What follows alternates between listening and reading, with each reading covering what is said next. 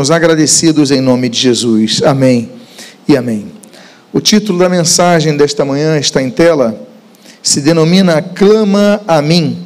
E eu convido a que você abra a sua Bíblia no livro do profeta de Anatote, o profeta Jeremias, capítulo de número 33.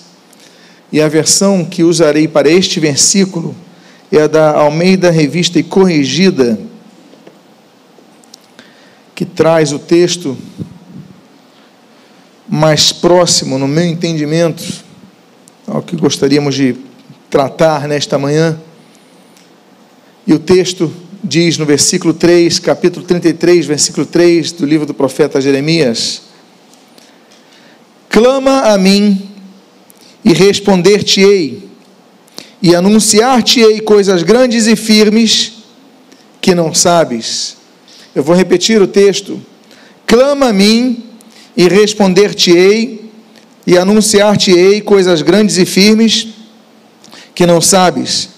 Pai amado, lemos a tua santa e preciosa palavra e pedimos, Deus, abençoa-nos, fala conosco, tem misericórdia de nós, tem misericórdia de nossa nação tem misericórdia da humanidade, Senhor. Chegamos a um ponto, Senhor, que parece que estamos nos tempos de Sodoma e Gomorra, Pai. Quando as morais estão totalmente alteradas por esta geração. Senhor, estamos diante de uma pandemia, Senhor, que tem graçado a humanidade, Senhor, atingindo a todos, Pai, pessoas boas, pessoas eh, justas, Senhor, e também os iníquos e os incrédulos e os injustos, tem atingido a todos, Pai. Mas nós pedimos sobre todos, tem misericórdia de nós. E o que nós pedimos, nós fazemos agradecidos em nome de Jesus. Amém e amém. Eu coloquei a palavrinha hebraica, Saak, que Saak, ela tem dois outros significados. Um deles é grito. Clamar pode significar grito. E outro é chamado por ajuda. Geralmente alguém pede ajuda gritando. Né? Se a pessoa estiver próxima, não precisa. Olha, eu preciso de sua ajuda. Isso é um Zaak também. Mas Zaak, então, é mais voltado para alguém que grita pedindo uma ajuda, está precisando de uma ajuda. Deus orientou Jeremias a clamar a ele. Deus, ele disse, Jeremias, avisa esse povo para clamar a mim porque eu vou responder, mas eu quero ouvir o clamor deles. Porque o clamor, ele implica uma, uma realidade do coração. O clamor, ele, ele traduz um estado de espírito. Não é apenas um pedido formal, religioso. Senhor, eu te peço, me abençoe no dia de hoje. Aí você fala com formalismo, você muda as palavras, você, você é, faz uma, uma, uma estrutura bonita até para rimar a tua oração. Não há nenhum problema quanto a isso. Mas o que Deus quer é um coração verdadeiro. Mais do que palavras, que as palavras ecoem não a mente, mas o coração. Não a lógica, mas o sentimento. Ele fala clama, Zaak, ele usa essa palavra, por isso que eu usei a versão revista e, corrigida. Zaak, clama, não é só pedir é mais do que pedir. E desse modo, Deus responde nesse mesmo texto: Olha, clama a mim. E duas coisas ele fala: Responder-te-ei e anunciar coisas grandes e firmes. Coisas grandes que não estão ainda anunciadas, que vão ser anunciadas, que ainda são nos ocultadas. Então Deus promete duas questões: resposta e revelação de algo novo. Resposta àquilo que se pergunta. Se responde àquilo que a pessoa tem expectativa de ter de ser atendida numa pergunta. Agora, a segunda questão é o anúncio de coisas novas que são grandes. É um anúncio, uma revelação. Amados irmãos, quando nós clamamos a Deus, nós pedimos ajuda, Deus nos ouve, Deus nos responde pedindo com fé, com coração quebrantado, já vamos falar sobre isso. Mas é de, de conhecimento de todos que de tempos em tempos a humanidade ela absorve certas pandemias. Essa não é a primeira. tivemos no Brasil outras pandemias, como a febre amarela, tivemos a gripe espanhola, graçou o mundo, por exemplo, em parte da a peste negra na, na Europa do século XV. Mas nenhuma delas, nenhuma delas se expandiu pelo mundo como essa atual da Covid-19. Nenhuma delas. E as explicações, são, as explicações são várias. Por exemplo, a facilidade com que as pessoas têm de se transportar. Aquela peste negra ficou lá circunscrita à Europa, por quê? Porque não havia avião. Os custos de uma viagem de navio eram longas. Pessoas morriam no trajeto, o, o, o, grau de contágio era muito limitado. Então, essas pragas eram. Agora, essa Covid pegou o mundo inteiro. Está agraçando o mundo inteiro. E nós, no Brasil, eh, nós temos sentido isso de uma maneira, e todos os países, naturalmente, de maneira triste, mas nós, de uma maneira muito particular, pelo percentual de mortandade que tem havido em nossa nação pela, pelo quantitativo que tem tido em nossa nação, um quantitativo que, foi, que tem sido crescente e tem sido realmente devastador. Chegamos, passamos as médias de 3 mil mortes por dia, 3 mil e tantas por dia, 4 mil por dia praticamente. Agora já baixamos a 2 mil, já estamos, já estamos num, num grau. Eu, eu, eu, eu acompanho aquele o John Hopkins, aquele, aqueles gráficos que eles dão. Já estamos numa diminuição, o aumento da vacinação no Brasil está, está crescente. Estamos numa proporção de. Chegamos a 1 milhão e 700 vacinas nessa semana. E isso, então, claro que tem correlação. As medidas que estão sendo tomadas hoje, ainda que alguns entendam que de maneira tardia, mas já naturalmente fazem efeito. O que eu quero dizer aos irmãos é que nós somos um povo, somos um povo distinto. A igreja é um povo separado, a igreja é um povo distinto. Existem, e nós temos falado sobre isso, três tipos de povos, sobre os quais existem três tipos de promessas, três tipos de direções. Existem os judeus, existem os gentios e existe a igreja, que é composta de judeus e gentios convertidos a Cristo. A igreja é um corpo atípico. Só que a igreja, ela tem a sua força em alguns aspectos que não são completados.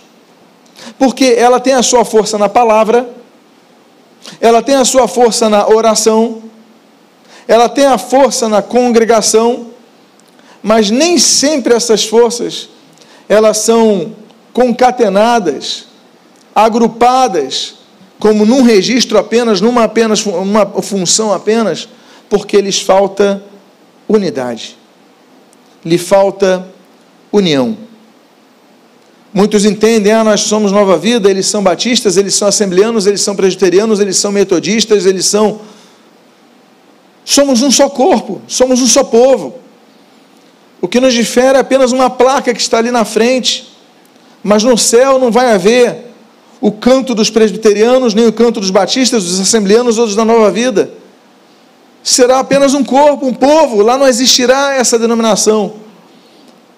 Mas enquanto denominação que somos, enquanto essas divisões que nós temos, e Deus, Ele entende essas, esses diferenciais, cada um tem as suas características, tanto entende que o povo de Israel era dividido em 12 tribos, era apenas um povo, mas tinha a tribo de Dan, tinha a tribo de Zebulon, tinha a tribo de Sacar, tinha a tribo de, a tribo de Azer, tinha a tribo de Judá, tinha a tribo de, a tribo de Benjamim, tinha 12 tribos mas cada uma com a sua diferença, mas não podiam perder a sua identidade, são apenas um povo.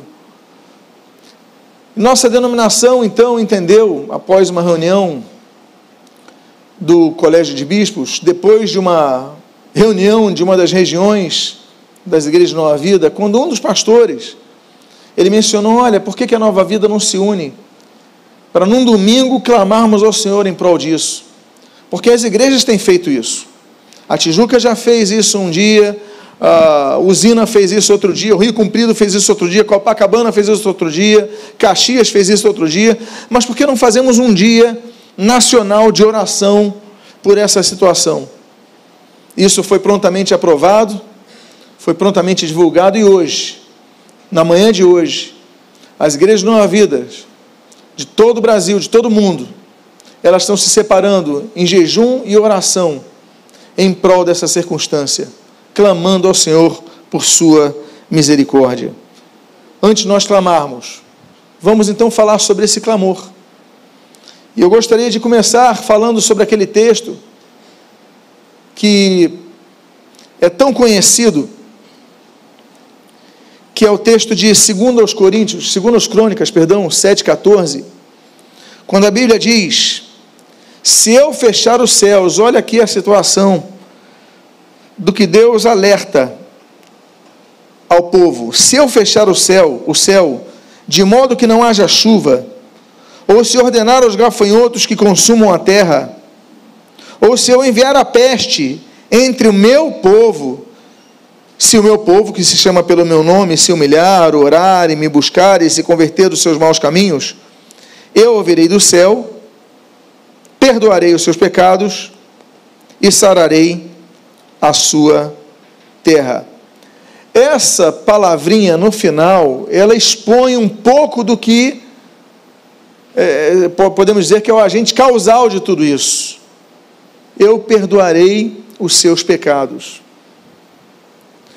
Será que apenas os incrédulos pecam? Será que apenas os idólatras pecam? Não, nós pecamos também. Todos nós. O que nós temos consciência é de que devemos lutar contra os pecados e nos arrepender deles. Isso é que nos torna diferentes. Isso que traz a nós o perdão. Agora, Deus, Ele anuncia: olha, mas eu vou fechar o céu. Se eu fechar o céu, de modo que aí ele fala: faltar água, faltar comida, consequentemente a água, e haver doença. Não é isso que ele diz? Olha, não haja chuva, ou seja, faltar água, ordenar os gafanhotos consumam a terra, faltar comida e enviar a peste, ou seja, doença. Deus envia doenças. Deus envia doenças. Tanto é que Êxodo fala sobre isso, quando fala de Jeová Rafá, no contexto de Êxodo das doenças que eu enviei. Deus permite. E essas doenças graçam a todos. Mas Deus, Ele, Ele nos anuncia: olha, mas se o meu povo orar, e se humilhar, e me buscar, aí o que, que Ele fala? Olha, e clamar a mim, eu ouvirei dos céus, perdoarei os seus pecados, e sararei a sua terra. Eu creio que Deus deu inteligência, como a Bíblia diz em Daniel, aos cientistas a ciência vai se multiplicar, Deus deu essa capacidade e nós devemos orar sempre por eles. Agora, nós devemos, além de orar por eles, nós devemos orar pedindo perdão para que essa sociedade entenda o estado que está. Volto a dizer o que falei na introdução. Parece que estamos vivendo nos tempos de Sodoma e Gomorra, onde aqueles que não se ajustam ao que todos tentam nos impor como normal, eles são taxados de intolerantes, de retrógrados, de atrasados, de pessoas não quistas e não benquistas entre nós. Agora, Deus fala para o povo clamar, que Deus vai responder. Deus fala para o povo, povo clamar, que vai nos anunciar coisas novas. Que coisas novas Deus pode nos anunciar? Será que, por exemplo, a questão das vacinas surgidas foram coisas novas diante do clamor da igreja? Não podemos abrir mão dessa possibilidade. Coisas novas e grandes que Deus tem feito. O texto de Oséias, o profeta Oséias, no capítulo 7, versículo 14, que você lê em tela, ele diz assim: Não clamam a mim de coração, mas dão uivos nas suas camas. Eles se ajuntam para o trigo e para o vinho, mas se rebelam contra mim. Deus está falando de um tipo de clamor inócuo. Deus está falando de um tipo de clamor que não tem resultado. É placébico. Deus está falando de um povo que uivava. Ele fala o seguinte: olha, não, não estão clamando, estão dando uivos. É como o batismo nas águas. Há pessoas que vão para o batismo nas águas e não, não se batizam, elas tomam banho porque na verdade não decidiram seguir a Cristo abandonando o mundo. Fizeram um curso, se inscreveram numa classe de batismos e entram naquela água O pastor desce as águas, o levanta das águas, o emerge das águas, e a pessoa fala: Fui batizado, ela só tomou um banho. Porque essas águas, elas são a representação do que aconteceu no nosso coração.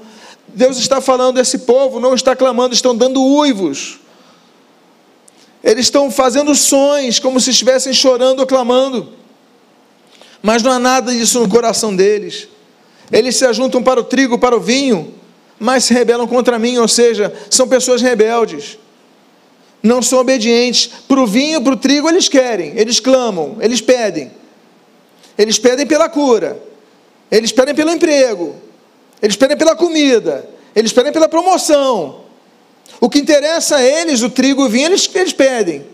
Mas eles se rebelam contra mim, porque não obedecem, não me buscam. Que relacionamento é esse? Arrependimento é algo, meus amados irmãos, que começa numa decisão. Deuteronômio capítulo 30, a decisão de ouvir a Deus. E é uma decisão, segundo Crônicas capítulo 6, nos apresenta que ela se pauta no quebrantamento do coração. Se o coração não tiver quebrantado, ou seja, quebrado, não adiantarão nada as palavras. Claro que as palavras são exercícios, são chaves, são declarações, são aberturas, que nós começamos a romper e Deus vai nos respondendo, mas nós devemos fazer aquilo que Zacarias capítulo 1, versículo 3 e Tiago capítulo 4, versículo 8, eles repetem, eles dizem a mesma coisa: voltai-vos a mim e eu me voltarei a vós, tornai-vos a mim e eu me tornarei a vós. Ou seja, o arrependimento é essa ação que nós devemos dar de voltarmos a Deus, de buscarmos a Deus, de clamarmos a Deus. Você veio a esse culto por quê? Porque você veio buscar ao Senhor, e eu te dou parabéns por isso. Você saiu da sua casa por quê? Você está ouvindo essa mensagem na internet por quê? Porque você está dando esse tempo para ouvir essa mensagem porque você está se voltando a Deus, buscando as coisas de Deus. E a palavra de Deus, ela é firme em dizer que nós buscamos a Ele, Ele, Ele se volta a nós. Por isso estamos aqui. Por isso, então, estamos dedicando esse domingo, essa manhã de domingo, para este clamor. O arrependimento dos pecados, ele vem através de nossa postura do quebrantamento do coração. Não é isso que foi o discurso de Pedro em Atos capítulo 3? Capítulo 5 de Atos Apóstolos, dois capítulos depois, o texto bíblico ainda avisa que quando há arrependimento, Deus perdoa os intentos de nosso coração, as intenções, porque nós pecamos nas intenções também, não apenas nas nossas ações, mas quando nos arrependemos, a Bíblia diz em Atos 5 que Deus perdoa a intenção de nosso coração. Agora, uma vez perdoados, o que devemos fazer? Nos lembramos daquele texto de João o Batista, em Mateus capítulo 3, quando ele diz: Olha, arrependei-vos, porque está próximo o reino de Deus. Aí depois ele diz: Produzi, pois, frutos dignos do arrependimento. Ou seja, uma vez arrependidos, uma vez é, é, perdoados, uma vez zerados, nós devemos começar a produzir frutos. O que são frutos? São aquelas coisas que as pessoas veem, são visíveis e que alimentam a outras pessoas.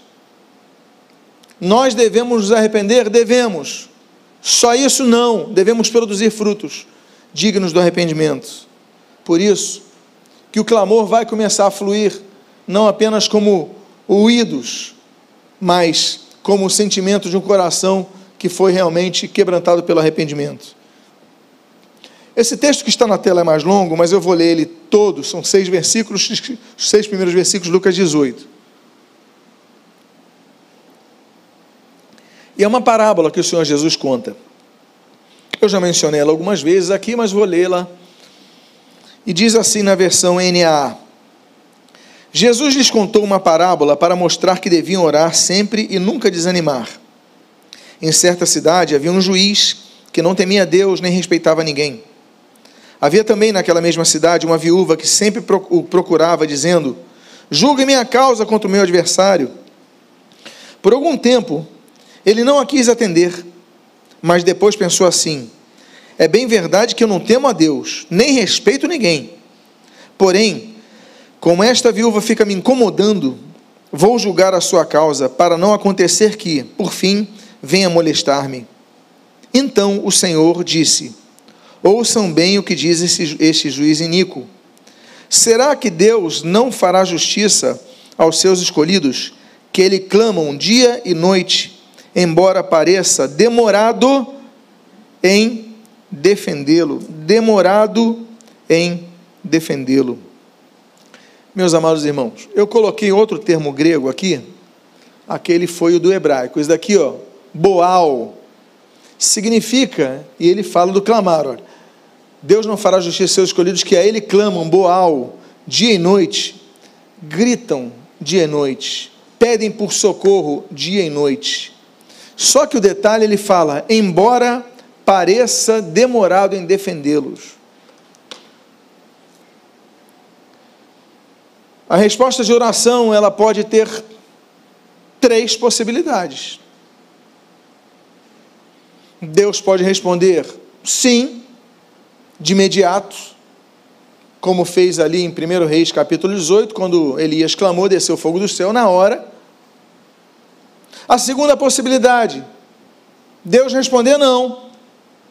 Como o próprio rei Davi, seu filho doente, quase morrendo, Davi, ele jejua, ele se separa, ele clama para Deus curar o seu filho e o filho morre. Deus respondeu não. E uma terceira possibilidade é o do Salmo 40. Espera. Ainda não é o momento de você ter essa resposta. São as três possibilidades.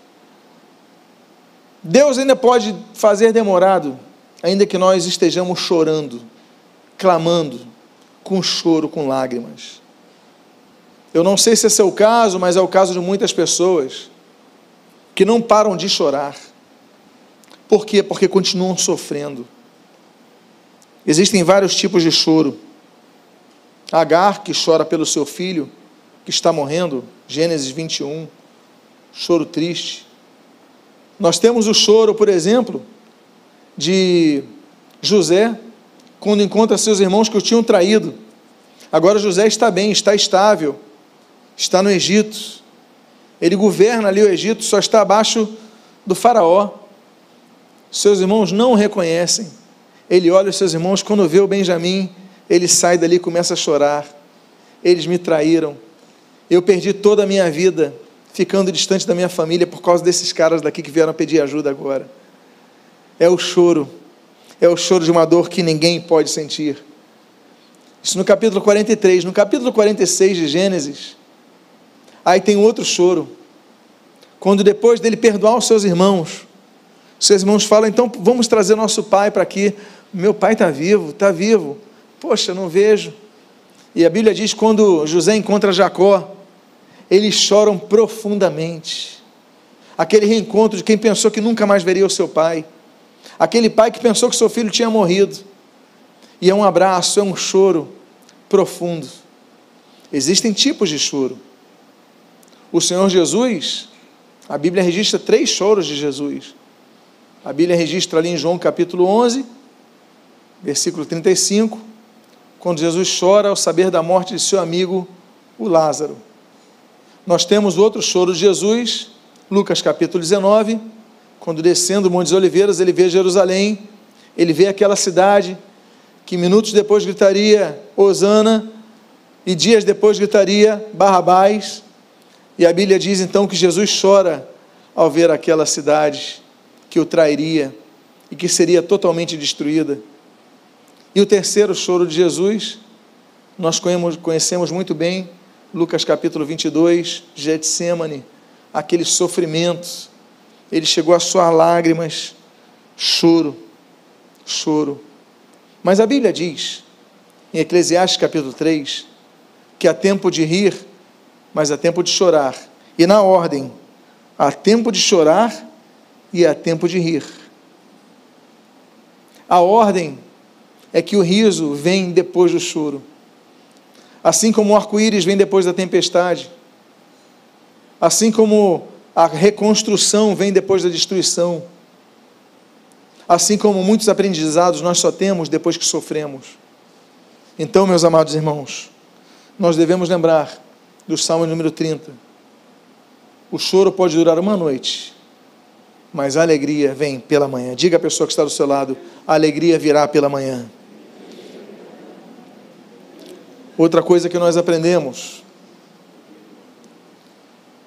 Mateus capítulo 3, nos seus três primeiros versos, a palavra de Deus assim registra: Naqueles dias apareceu João Batista, pregando no. Onde que ele estava pregando?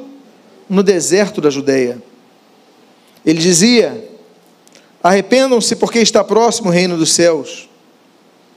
Pois é a João que se refere que foi dito no, no, por meio do profeta Isaías: Vós que o que? clama no deserto, voz que clama no deserto. Preparem o caminho do Senhor, endireitem as suas veredas. João pregava no deserto. Isso daí já é um pouco estranho, porque no deserto não há pessoas. As pessoas não estão no deserto. Claro que há caravanas de pessoas que têm que passar pelo deserto Claro que existem grupos de pessoas, nômades, que cruzam e fazem seus acampamentos no deserto, mas ninguém mora no deserto. Mas a Bíblia diz que ele pregava no deserto. E uma coisa interessante, a pregação desse homem, e eu falo isso para os líderes também, é que nós devemos aprender a semear no deserto. Devemos aprender a pregar no deserto, porque só queremos pregar para multidões, para pessoas. Devemos pregar para igrejas vazias, para uma pessoa, não importa. É pregar no deserto. Porque a Bíblia diz que as pessoas iam afluindo até João, indo até João, indo até João. Os frutos vão acontecer. O que não deve acontecer é você deixar de pregar, ainda que esteja no deserto. Mas a Bíblia não fala apenas da pregação dele no deserto. A Bíblia diz que a profecia de Isaías diz que ele era a voz que o que? Clama no deserto. Pregar no deserto, como eu falei para os irmãos, é quase uma incoerência. Pregar para ninguém, para pouca gente. As pessoas foram afluindo a ele, sabemos disso. Mas pregar no deserto é isso, é você encarar areia e pedra. Agora, se pregar no deserto, nesse tom de voz que eu estou falando, eu posso estar pregando no deserto. Mas imagine você clamar no deserto, ou seja, gritar no deserto. Por que você vai gritar no deserto? Deserto é uma terra árida. Deserto é uma terra de ninguém. Mas nós devemos aprender que Deus faz cinco coisas no deserto. A primeira delas, Êxodo capítulo 3, Deus fala no deserto. Estava lá no deserto Moisés, e de repente, quando olhou uma sarça, esta ardia em chamas. E quando então ela ardia em chamas, Deus então falou para Moisés. Deus exortou Moisés. Deus orientou Moisés. Deus fala no deserto. A segunda coisa que Deus faz no deserto está em Êxodo capítulo número 13. Deus nos dirige no deserto. Quando Deus levanta aquelas duas colunas, a de fogo e a de fumaça, durante o dia, de fogo durante a noite, Deus colocou no deserto aquelas colunas para guiar o povo de Israel. Então, a segunda coisa que Deus faz no deserto é nos guiar. A terceira coisa que Deus faz no deserto é nos alimentar. Primeiro Reis, capítulo número 19, diz que Elias, ele foi sustentado por Deus no deserto. Ele estava no deserto. Ele estava cansado de tanto andar Andar cansa. Imagine você andar no deserto. Você não tem o suprimento de alimento, você não tem o suprimento de água, você tem o sol causticante, você tem pedras que machucam, você não tem caminhos lisos. Moisés estava esgotado. Moisés queria morrer, mas Deus, ele envia suprimento a ele no deserto. Essa é outra coisa que Deus faz no deserto. É por isso que nós sabemos da quarta coisa que Deus faz no deserto. A quarta coisa que Deus faz no deserto está numa canção. E para quem gosta de canção, o autor dessa música, dessa canção, foi Moisés. O cântico de Moisés, que se reencontra em Deuteronômio capítulo número 32, ele diz que Deus nos guarda no deserto, como se nós fôssemos a menina de seus olhos. Então, ainda que estejamos no deserto, Deus ali nos guarda. E a quinta coisa que Deus faz no deserto é que Deus Marcos capítulo 6 nos ensina no deserto. A Bíblia diz que Jesus ensinava em local ermo, em local desértico. Ainda que estejamos no deserto, nós aprendemos coisas com Deus. Então nós devemos, ainda que no deserto, orar. Nós devemos, ainda que no deserto, pregar. E ainda que no deserto, clamar. Como é que eu posso interceder por outros se eu estou passando por uma situação igual ou pior? Por como é que eu posso clamar para o outro se deserto se eu ainda estou no deserto? Vamos clamar e Deus vai agir. Nos lembramos do texto de Jó, capítulo 42, quando a Bíblia diz que Deus mudou a sorte de Jó quando este orava pelos seus amigos. A vida de Jó só é mudada porque todo mundo fala da mudança da vida de Jó mas se esquece do 42. Só é mudada quando ele ora pelos seus amigos. Há questões que nós devemos aprender e quebrar e deixar de sermos egoístas. E quando nós clamamos por outros, os céus se movem, como nós vemos em Jó, e Deus começa a mudar tudo, e esse homem é recomposto em tudo. Outra questão que nós devemos aprender sobre o clamor é que se encontra em Lamentações, capítulo 2, versículo 19. A Bíblia diz: Levante-se e clame de noite, no princípio das vigílias. Derrama como água o coração diante do Senhor. Levante a Ele as mãos pela vida de seus filhinhos, que desfalecem de fome nas esquinas de todas as ruas. O princípio das vigílias, nas madrugadas. As madrugadas, elas são particularmente citadas na Bíblia em várias ocasiões. Nós temos, por exemplo, Abraão, Gênesis 19, se levantando de madrugada para buscar a presença de Deus.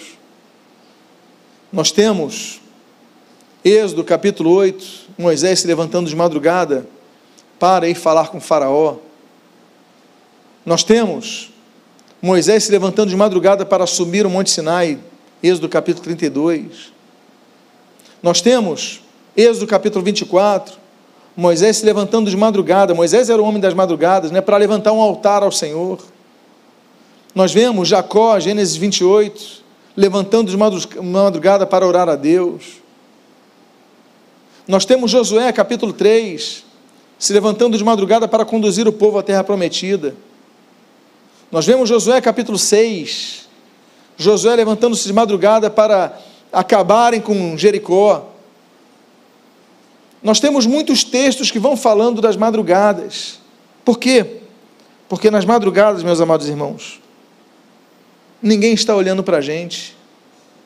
Jó, nós falamos de Jó. A Bíblia diz que Jó se, eh, se, levantava de madrugada, Jó capítulo 1, se não me engano, versículo 5, se levantava de madrugada para fazer sacrifício pelos seus filhos. Jó era um pai que amava os seus filhos.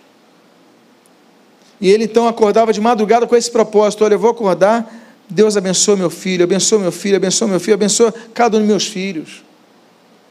Por quê? Porque não tem plateia na madrugada. Nós vamos clamar aqui. E o objetivo de clamarmos aqui, claro que existe o clamor coletivo, existe o jejum coletivo, mas uma coisa não anula o jejum pessoal. A oração do quarto com a porta fechada não anula a oração coletiva. São coisas diferentes, claro que abrangências diferentes, mas a particularidade da madrugada é que você foca apenas naquilo que você te fez levantar ali naquela noite. Então, meus amados, o Senhor Jesus mesmo, João capítulo 8, versículo 2, a Bíblia diz que Jesus se levantou de madrugada para ir ao templo. Nós devemos então orar ao Senhor. Nós devemos aprender a usar as madrugadas para orar a Deus. E esse momento então a Bíblia diz: levante e clama, que nós possamos clamar ao Senhor nas madrugadas.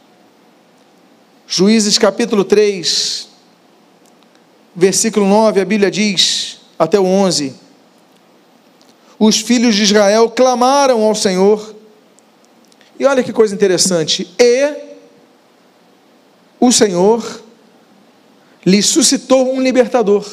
Eles clamaram e Deus lhe suscitou um libertador, que os libertou, Otoniel, filho de Kenais, que era irmão de Caleb, mais novo que ele, do que ele. O Espírito do Senhor veio sobre ele, e ele se tornou juiz de Israel. Foi para a guerra, o Senhor lhe entregou nas mãos Cusã Rizatamaim, Rizataim, rei da Mesopotâmia, contra o qual ele prevaleceu. E então a terra ficou em paz durante 40 anos, e Otoniel, filho de Kenais, morreu. A Bíblia fala de homens como libertadores. Primeiro que a Bíblia diz, Salmo 18, que o Senhor é o nosso libertador. Mas a Bíblia diz que Otoniel, Juízes capítulo 3, era libertador. No mesmo capítulo 3 de Juízes, a Bíblia diz que Eude, o homem canhoto, como a Bíblia o denomina, era libertador. A Bíblia diz em Isaías capítulo 45 que Ciro foi libertador. A Bíblia diz em Atos capítulo 7 que Moisés foi libertador. Mas nós temos o maior de todos, aquele que é o rei dos reis, senhor dos senhores, que é descrito e ele mesmo se descreve no livro do evangelista Lucas, capítulo 4, mencionando Isaías capítulo 61 que Jesus é o libertador. O texto diz que clamaram, os filhos de Israel clamaram ao Senhor e Deus lhes suscitou o libertador. Nós temos o libertador. Então nós devemos aprender que o nosso clamor gera reações no mundo espiritual. Jonas capítulo 2. Nos seus três primeiros versos nós lemos: Então Jonas do ventre do peixe orou ao Senhor, seu Deus, e lhe disse, e disse: Na minha angústia clamei ao Senhor. Vou repetir: Na minha angústia clamei ao Senhor, e ele me respondeu. Olha que texto lindo. Na minha angústia clamei ao Senhor, e ele me respondeu. E do ventre do abismo gritei, e tu ouviste a minha voz, pois me lançaste nas profundezas, no coração dos mares e a corrente das águas me cercou, todas as tuas ondas e as tuas vagas passaram sobre mim. Meus amados irmãos, a gente sabe que Deus, na 1 capítulo 1, é a nossa fortaleza no dia da angústia. Nós sabemos, no Salmo de número 9, que Ele é o nosso socorro, é o nosso refúgio. Mas a Bíblia diz, no Salmo 50, Invoca-me no dia da angústia e eu te responderei. Nós devemos, amados irmãos, invocar ao Senhor, não apenas nos cultos, mas no dia que nós estivermos mais tristes, mais angustiados, mais desanimados, mais desesperançados. Se eu perguntasse para alguém levantar a mão que já passou por isso, eu tenho quase absoluta certeza que todos levantariam as suas mãos quem aqui já passou por um dia muito triste, um dia de angústia? Agora, a Bíblia diz: clama a mim no dia da angústia e responder-te-ei. Esse Salmo 50, ele continua dizendo: E tu me glorificarás. Ele responderá, mas você vai ter que glorificar a Deus. Quantos aqui podem glorificar a Deus pela resposta que Ele já te deu? Quantos podem dar um aleluia? Obrigado, Senhor, graças a Deus. Nós devemos glorificar a Deus, dar glórias a Deus. Por quê? Porque Ele tem feito grandes coisas em nossas vidas, coisas que nós pedimos e coisas que nós nem pedimos. E Ele tem feito, e nós temos que glorificar ao Senhor. E eu caminho para o texto final desta mensagem. É o texto de Salomão, em 1 Reis, capítulo 8, versículo 22. 28, 30, 54 a 56. Eu vou ler essa, esse texto que vocês lembram do início do reinado de Salomão.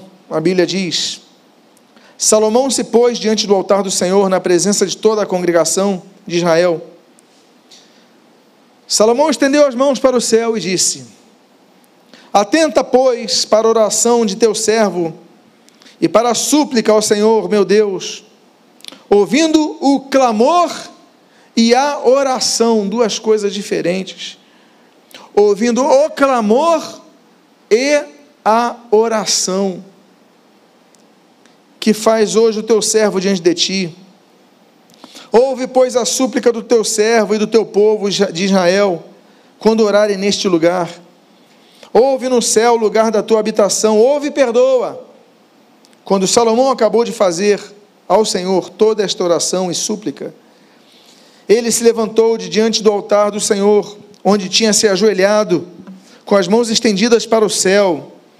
Eu fico imaginando essa cena e ele se pôs em pé e abençoou toda a congregação de Israel em voz alta, dizendo, em alta voz, dizendo: Bendito seja o Senhor, que deu repouso ao seu povo de Israel, segundo tudo quanto havia prometido. Nenhuma só palavra falhou de todas as boas promessas que fez por meio de Moisés, seu servo.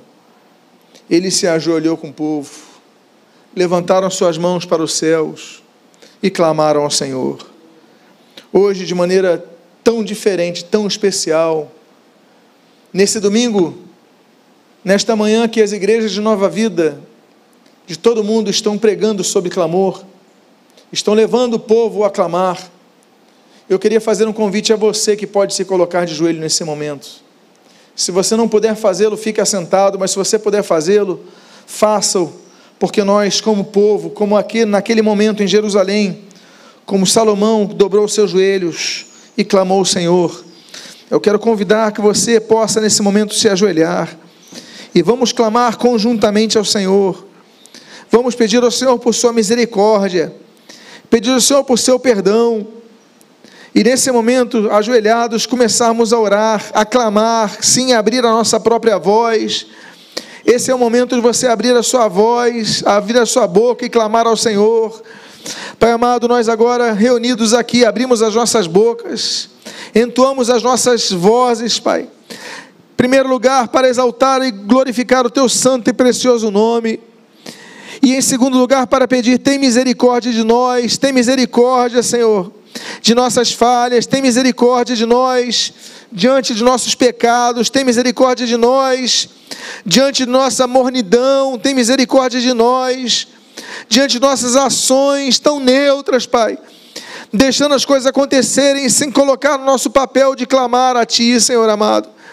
A Ti nós clamamos, a Ti nós invocamos, a Ti nós eh, dizemos, Senhor, tem misericórdia de nós, tem misericórdia da Tua igreja, Senhor. Tem misericórdia da Tua igreja que muitas vezes não tem feito o seu papel, Senhor. Tem querido mais agradar, Senhor, essa sociedade corrompida do que a dizer que ela está errada, Senhor. Quantos cristãos hoje, Senhor, mais concordam com esse mundo do que o combatem, Senhor. Tem uma posição neutra, covarde, Senhor. Tem misericórdia, Senhor. Que não sejamos como a igreja, Senhor, de Laodiceia, Senhor. Mas sejamos como a igreja de Filadélfia. Pai amado, em nome de Jesus, pedimos, Pai, tenha misericórdia diante dessa peste que está na humanidade, Senhor tu venhas a mudar todo esse quadro, como já tens feito, Senhor. Tens dado sabedoria, Senhor, a, ciência, Senhor. Eles têm feito essa vacinação, mas que aconteceu com outras pragas em outras ocasiões, Pai. Elas venham a cessar, Senhor, como aconteceu com a peste negra, Senhor que não havia tecnologia, não havia vacina naquela época, Senhor, e elas acabaram da noite para o dia, Senhor. Senhor, acabaram repentinamente, Senhor. A gripe espanhola, Senhor, com tantas limitações, Pai amado, tantas outras pestes e mortandades. Nós clamamos a Ti que aconteça a mesma coisa com esse coronavírus, Pai. Que estava, Senhor, restrito, Senhor, desde muitos, muitos anos atrás, e voltou a levantar-se, Senhor, ganhando a nomenclatura do ano 19. Senhor amado, nós pedimos, tem misericórdia, Pai, e suspende essa, essa praga sobre a terra, Pai. Senhor, tem misericórdia, Senhor, e faz com que a tua igreja, Senhor, a tua igreja se desperte para clamar, Senhor, não só pelos seus próprios problemas, egoisticamente. Sim, Pai, podemos pedir por nós, Podemos pedir por nossos projetos, por nossas dificuldades, devemos fazê-lo, Senhor, mas não podemos deixar de interceder pelos outros, Pai. Nós a Ti oramos, a Ti clamamos, a Ti pedimos, Pai. Tem misericórdia, tem misericórdia que estão acamados. Aqui eu me lembro de alguns irmãos que estão muito enfermos, Pai. Tem misericórdia do irmão Ademar, tem misericórdia do irmão Otton, tem misericórdia da irmã Maria Lúcia Tauil, tem misericórdia da Zilada Aldimeia, tem misericórdia de vários irmãos, Pai. Pastor Ivan Cardiano de Teresópolis, tem misericórdia, Senhor. Tem misericórdia de todos aqueles, Pai, inclusive aqueles que não são cristãos, Pai, porque o amor é isso, amar a outros, Pai. Aquele humorista, Paulo Gustavo, tem misericórdia, cura aquele rapaz, cura, Senhor, todos aqueles que estão, Senhor, chorando e sofrendo, Senhor. Que nós possamos clamar, Senhor, que nós possamos clamar não apenas por nós, o nosso povo, mas por todos aqueles perdidos, Pai. Que possamos chorar pelos perdidos, Pai e pregar a palavra a eles, Pai. Mas que em nome de Jesus venhas a, venhas a nos usar por esse clamor, Senhor amado. Tem misericórdia. Que aqui jamais, Pai, jamais deixemos de clamar. Se esse é um despertar a tua igreja, Senhor, não apenas a igreja de nova vida, Senhor, mas a toda a igreja, Senhor, de Cristo, Senhor, que Cristo comprou pelo seu sangue, que seja levado a orar constantemente, Senhor, a buscar a tua face, Pai Senhor, servos teus se levantaram de madrugada para levantar altares, Pai, que nós possamos levantar a todo momento para orar a Ti, levantar altares a Ti, Senhor amado.